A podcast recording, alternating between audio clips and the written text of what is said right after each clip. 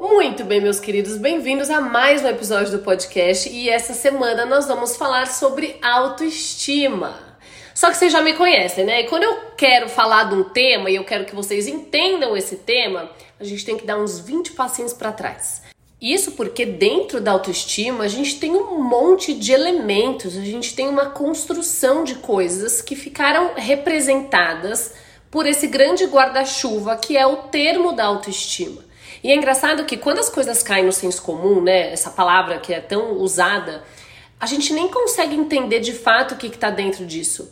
Por si só, quando a gente fala autoestima, fica muito superficial. Vocês não têm essa sensação? Será que sou só eu? Talvez seja só eu, mas enfim, eu, eu sinto isso. Mas beleza, se a gente tiver que resumir, tipo assim, numa frase, o que, que é autoestima, a gente vai dizer que ela é a avaliação subjetiva que a gente faz de nós mesmos. Subjetivo, então, dizendo que é dentro de nós, né, a partir das nossas crenças, da nossa cognição, a gente vai fazer essa avaliação dentro de nós sobre nós mesmos. Mas, dentro da autoestima, a gente tem alguns elementos. Eu nem sei se eu já cheguei a fazer episódio sobre. Gente, eu fico totalmente perdida, mas enfim começando pela mais conhecida, né? E a gente acaba caindo na ideia de que ela representa a autoestima como um todo. A gente tem a autoimagem, que é de fato como a gente se avalia fisicamente. Se a gente olha no espelho, a gente gosta de quem a gente é, se a gente se sente bem no nosso corpo, se a gente se sente que as nossas roupas nos representam e por aí vai. Depois a gente vai falar sobre o autoconceito. O autoconceito é a forma como a gente pensa sobre nós mesmos. Então, tudo que a gente pensa sobre nós, a historinha que a gente conta sobre nós, é, entre as crenças também, por exemplo, se uma pessoa tem uma crença de desvalor, essa pessoa tem um autoconceito ruim sobre ela mesma. Ela acha que ela é uma pessoa ruim, uma pessoa que é incapaz, uma pessoa que é falha de alguma forma. Então, o autoconceito é essa representação mais geral do julgamento que a gente faz de nós mesmos como pessoas. Depois a gente parte então pela autoaceitação ou auto-reforço. Então, o quanto a gente consegue reforçar aquilo que a gente faz de bom, o quanto a gente consegue aceitar as nossas falhas e olhar para isso como uma parte de nós e não algo que nos representa como inteiro. Então, sim, sou um ser humano que falha muitas vezes, Porém, os meus acertos eu consigo reforçar e reconhecer, e mesmo nas minhas falhas, eu lido como um aprendizado, uma forma de mudança e de melhora. E por último, nós temos ali a autoeficácia, que é um fator muito importante dentro da autoestima, porque é isso que vai determinar, inclusive, a maior parte do desenvolvimento da autoestima ao longo da nossa vida, porque é algo que flutua, né? Mas a autoeficácia, ela vai falar o quanto a gente acredita que a gente é capaz de executar, o quanto que a gente se vê eficiente e eficazes nesse mundo e na nossa vida. Mas, como eu falei no início, né, a gente vai ter que dar alguns passos para trás para falar sobre autoestima, para a gente conseguir de fato trabalhar na nossa autoestima. E hoje nós vamos falar especificamente, né, parte 1 autoestima, a gente vai falar sobre pensamentos negativos. Por que isso? Os pensamentos que a gente tem da nossa vida, os pensamentos automáticos, a gente tem esse padrão de pensamentos ao longo da nossa vida, né? E no nosso dia a dia a gente vai repetindo esses pensamentos. A qualidade desses pensamentos, obviamente, vai refletir na qualidade da nossa vida e, obviamente, vai refletir nessa nossa autoestima, em como a gente faz essa avaliação subjetiva de nós mesmos. Então, se eu sou uma pessoa que tem um pensamento negativo pra caralho, é óbvio que eu vou me ver de uma forma ruim, consequentemente, porque eu tô sempre enxergando as coisas ruins no mundo. Então hoje nós vamos trabalhar não só em como identificar esses pensamentos negativos, mas como que a gente trabalha isso, como que a gente faz esse exercício para controlar esses pensamentos intrusivos que vêm de forma muito negativa na nossa vida. Então, assim, todo mundo tem pensamentos intrusivos, tá? É uma coisa que acontece, o nosso cérebro trabalha dessa forma, ele tá toda hora mandando sugestões pra gente do tipo, e aí, bora pensar nisso? Então, nem todo pensamento intrusivo nos incomoda. Às vezes só vem, né, coisas do dia a dia, tarefas que a gente tem que fazer, ou até memórias positivas, memórias prazerosas, ou pensamentos mais prazerosos. Então, hoje, pra gente tratar de autoestima, para melhorar essa autoestima, a gente vai falar desses pensamentos intrusivos que nos geram prejuízo prejuízo. Então, pensamentos que não são adaptativos, tá? Como que a gente vai identificar isso? começando pelas emoções, como a gente se sente ao longo do dia. E aí, já vou puxar um gancho aqui. Lá no meu Instagram, a gente está com um canal de transmissão falando sobre regulação emocional. E a primeira coisa, fica tudo salvo lá. Se vocês entrarem agora, vocês conseguem acompanhar o que aconteceu, fazer os exercícios que já foram passados, enfim.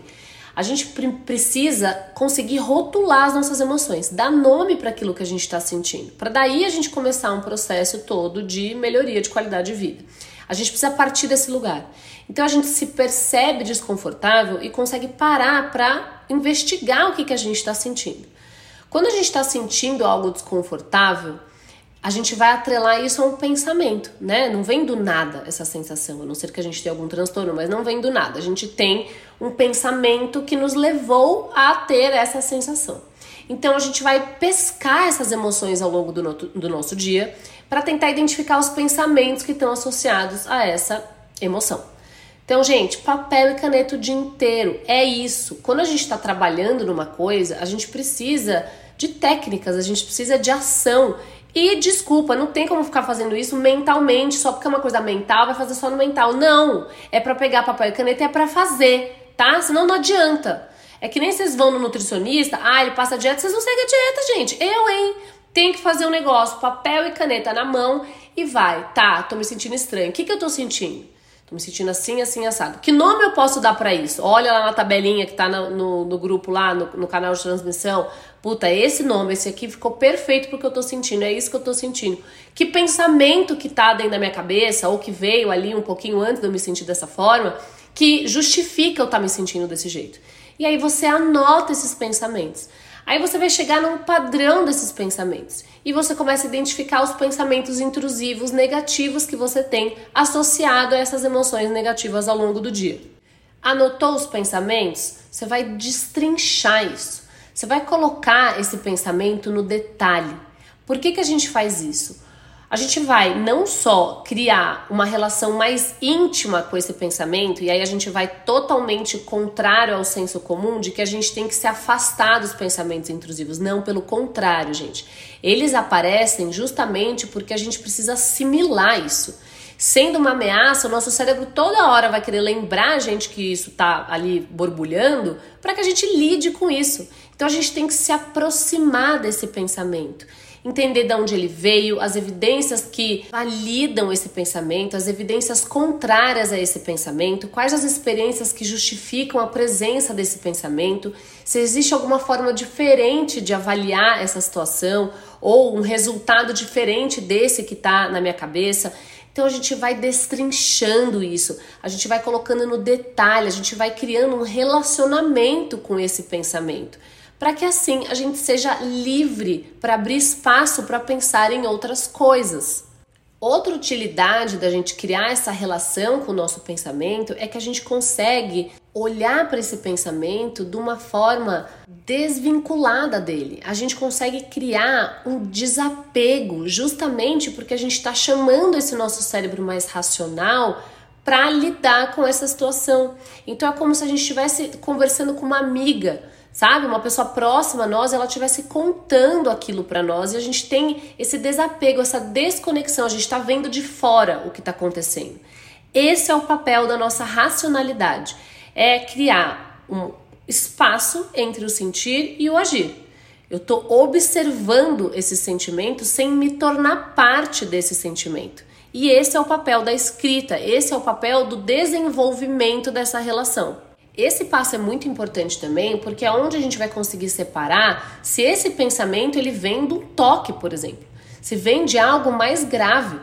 Porque uma vez que é muito difícil criar esse desapego emocional com isso que eu tô pensando, puta, algo, né, tá mais intenso aqui. Então a gente consegue, inclusive, perceber, meu, eu dou conta de lidar com isso sozinho ou eu preciso de alguém do meu lado me apoiando. E aí a gente busca, né, um profissional para fazer isso.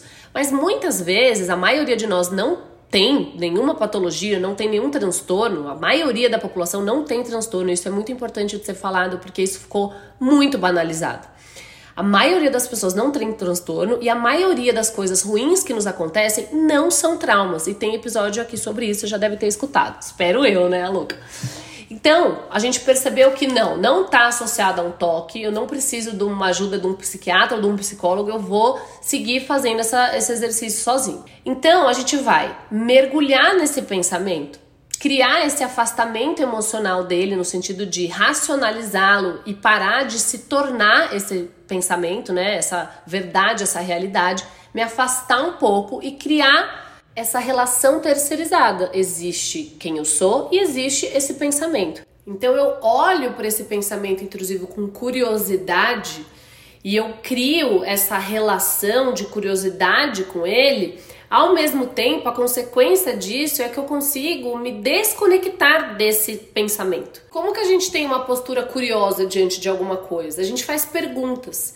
E uma pergunta que nos ajuda muito a materializar e organizar essas ideias dessa, dessa coisa tão nebulosa e abstrata que é o pensamento intrusivo desconfortável é qual é a pior coisa que pode acontecer nesse cenário a partir desse pensamento que eu tenho, se ele for uma verdade. Porque assim, o que acontece é um pensamento intrusivo, um pensamento X, ele vem representando um monte de cenários. É como se esse pensamento fosse o título desse filme que é um completo processo. Então, assim, se eu tenho medo de ter o meu coração partido por alguém e essa ideia, né, essa, essa situação ela é representada pelo pensamento de eu não posso me permitir me envolver com ninguém, existe esse título, mas existe um monte de coisa por trás disso. Então a gente vai investigar esse pensamento e perguntar qual é o pior cenário qual é o pensamento mais quente, mais desconfortável, a ideia, a situação mais quente, mais desconfortável que está associada a esse pensamento? É impressionante o alívio que vem acompanhado da nossa capacidade de nomear as coisas, de olhar para as coisas como elas verdadeiramente são, de conseguir dar nome aos bois, sabe? Não é à toa que o ser humano criou a linguagem.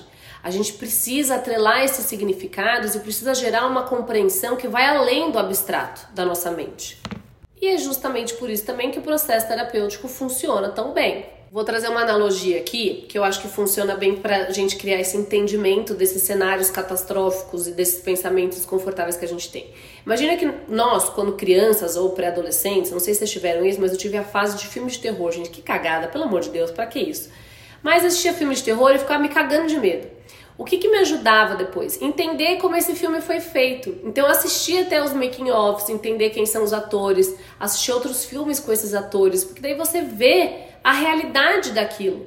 Então no primeiro momento é assustador, mas uma vez que a gente olha para esse algo com curiosidade, faz perguntas e entende outros contextos relacionados a esse, e colocar esse algo dentro desses diferentes contextos, a coisa perde esse tamanho, perde esse lugar abstrato e essa primeira imagem, essa primeira, esse primeiro julgamento que a gente faz daqui. Trazendo então isso para o nosso tema central, que é a autoestima, os pensamentos intrusivos que vão atrapalhar essa nossa autoestima vêm sabotando aqueles elementos lá, os quatro elementos que fazem parte da autoestima que a gente falou lá no começo.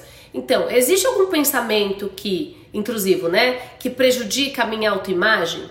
Existe um pensamento que não é coerente com a realidade, mas que me faz duvidar da minha autoeficácia, do meu autoconceito, que atrapalha esse meu autoconceito, que prejudica essa relação que eu tenho comigo mesmo? algo, algum pensamento repetitivo, intrusivo que atrapalhe o meu auto-reforço, a minha incapacidade ou a minha capacidade, né, de me reforçar e de entender as minhas falhas como um pedaço meu e não quem eu sou. Então, a gente tem que tentar pescar o tom e qual é a temática desses pensamentos, se eles estão associados à minha autoestima. Porque senão não tem como a gente melhorar a autoestima. Entende? Que a gente parte de uma crença disfuncional que nos leva a uma incapacidade de trabalhar nessa autoestima. Por isso que pensamento intrusivo é tão importante de ser trabalhado. Uma informação que nos ajuda a flexibilizar esses nossos pensamentos a respeito desses quatro elementos que a gente falou, né, que englobam essa autoestima total, é o fato de que essa autoestima não é fixa. A gente tem essa neuroplasticidade do cérebro que permite que a gente mude nossa autoimagem ao longo do tempo, nosso autoeficácia, nosso autoconceito, nosso autorreforço. Isso tudo é uma coisa que dá pra gente trabalhar. Então, não aceitar como verdade é, que isso é como você é. Sabe assim? É aceitar que isso está dessa forma e se comprometer à mudança através da ação. Com esforço e prática, gente, a gente consegue treinar o nosso cérebro para nos enxergarmos de forma mais positiva, assim como as situações que nos acometem, a gente consegue mudar a lente com a qual a gente enxerga tudo isso. Invalidando esses pensamentos de, pro, de forma prática, a gente vai se estabelecer pequenas metas ao longo do dia. Então, por exemplo, cara, minha meta de hoje é dormir cedo, que seja, para mim é algo que está associado à minha autoeficácia, por exemplo. Eu preciso conseguir me desligar, gente. Eu preciso ter autonomia de falar, agora chega, eu vou deitar e vou dormir. Então, isso é uma meta que melhora a minha autoestima. Mas não é uma coisa tão grande, entende? Não é algo que demanda de longo prazo, é algo que eu possa fazer hoje. Então a gente vai estabelecendo essas pequenas coisas. Então, assim, Hoje eu vou, sei lá, montar um, um, look que seja, né? Se a, gente, se a gente percebe que o pilar que tá mais abalado na nossa autoestima é a autoimagem, eu vou montar esse look que me favoreça. Eu vou sair de casa confortável com a roupa que eu tô usando. E eu vou fazer uma foto que eu goste. Ou eu vou ler, vou me comprometer a ler cinco páginas desse livro que lá no começo do ano eu me comprometi a ler, até agora eu não terminei. Então a gente vai criando essas pequenas metas que nos ajudem a criar essa validação do tipo, cara, não, eu consigo fazer o que eu me comprometo. E associada sempre ao pilar da nossa autoestima que está mais abalado. Vocês entendem como é prático o negócio? Prático no sentido de ser algo que demanda do nosso exercício que demanda da gente lembrar, né, de colocar nessa nossa consciência, na nossa atenção, puta, eu preciso fazer esse exercício, eu preciso exercitar, eu preciso trabalhar isso em mim. E a nossa mente aprende dessa forma, através da prática e repetição. Enquanto eu tô falando aqui com vocês, tô tendo uma ideia. Eu vou montar um arquivo. Eu sou ruim com essas paradas, hein? Eu só sei usar o Canva e olhe lá. Mas eu vou montar um arquivo onde a gente consiga estabelecer essas pequenas metas onde a gente consiga anotar, desafiar esses pensamentos intrusivos para que fique é, mais fácil a gente lembrar o que tem que fazer, sabe? Então vou disponibilizar esse arquivo para vocês. É, mas eu quero movimento, eu quero que vocês escutem e vão lá nas redes me cobrar isso, tá? Pra eu saber que vocês estão ouvindo. Senão, gente, eu tô falando com o vácuo. E aí? Tô falando com a minha mãe. Oi, mãe, tudo bom? E eu adoro falar com a minha mãe, mas eu quero falar com vocês também, né? Então, por favor, me mandem lá, olha, quero atividade, me taguem nos stories de vocês, estou pedindo atividade. É, isso é importante, essa troca é muito importante para nossa relação, tá? Então é isso. Beijo para vocês, espero que vocês tenham gostado. E esse foi o episódio número 1 um da nossa série de autoestima. A gente vai falar sobre outras formas, outras maneiras de como a gente pode melhorar isso e de outras curiosidades e fatos da neurociência e da terapia cognitivo-comportamental relacionada à autoestima, tá bom? Falou, abraço, é nóis!